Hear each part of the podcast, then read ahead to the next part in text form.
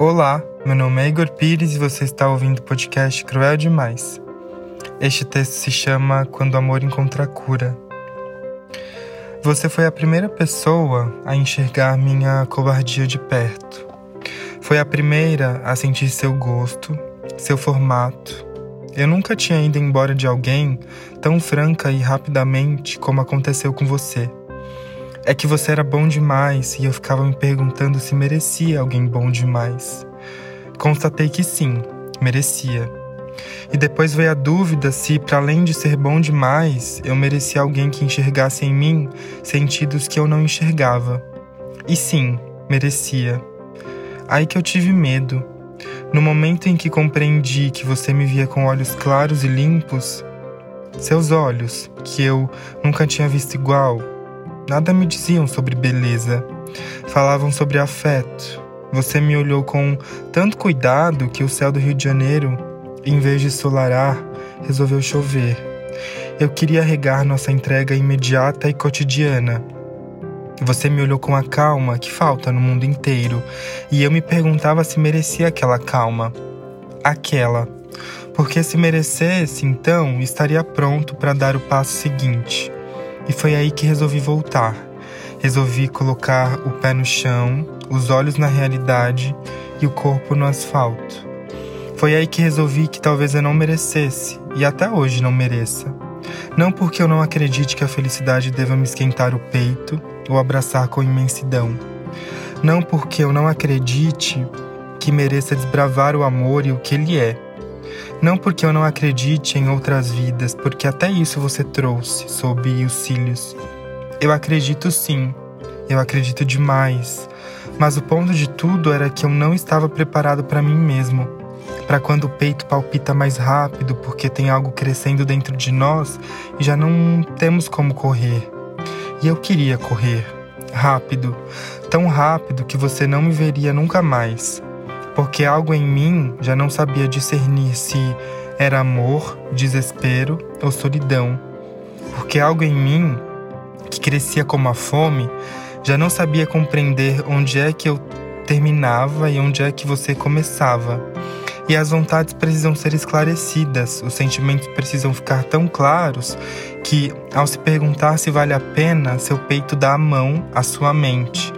E juntos, ambos respondem que sim, sem alarde. E eu queria você sem alarde. Não queria ter você como estava tendo palpitação, pernas trêmulas.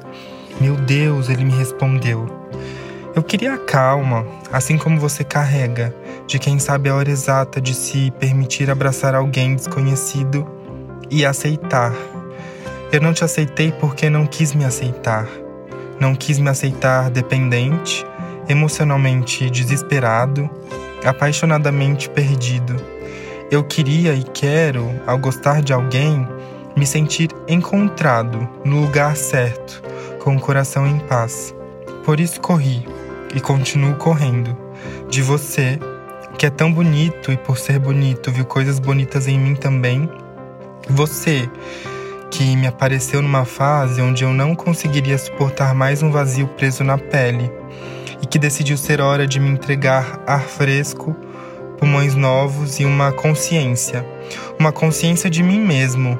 Eu não poderia aceitar você e aquilo que você é sendo tão incompleto, estando tão à mercê porque eu não queria ser salvo, porque eu não queria ser curado, porque eu não queria alguém como quis você para suprir algum espaço que ficou e eu não sabia como povoar. Seria desonesto permanecer naquele lugar sabendo que você veio tão limpo e eu era tão livre. Quando te vi pela primeira vez, quase te confundi com liberdade. É dessa maneira que a gente sabe que encontrou alguém especial, quando esse alguém nos dá a efervescente sensação de movimento. Quis sair correndo pela cidade quando te vi, quis dançar no elevador do prédio, colocar qualquer música dançante e certeira. Dançaríamos pelo resto da eternidade. Mas eu caí em mim. Era eu que estava preso, que estou. E foi aí que você me conheceu, que eu te disse que precisava ir embora. Não estava falando só de construir uma relação com você.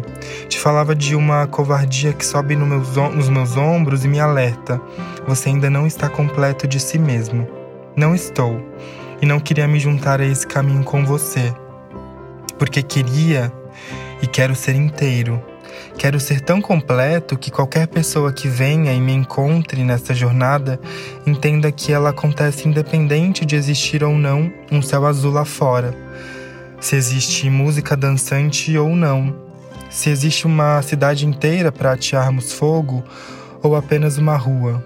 Se existe apenas nós tentando qualquer coisa, tentando qualquer coisa que às vezes chamamos precipitadamente de amor, ou se alguém, também precipitadamente por amor, precisa ir embora. E vai.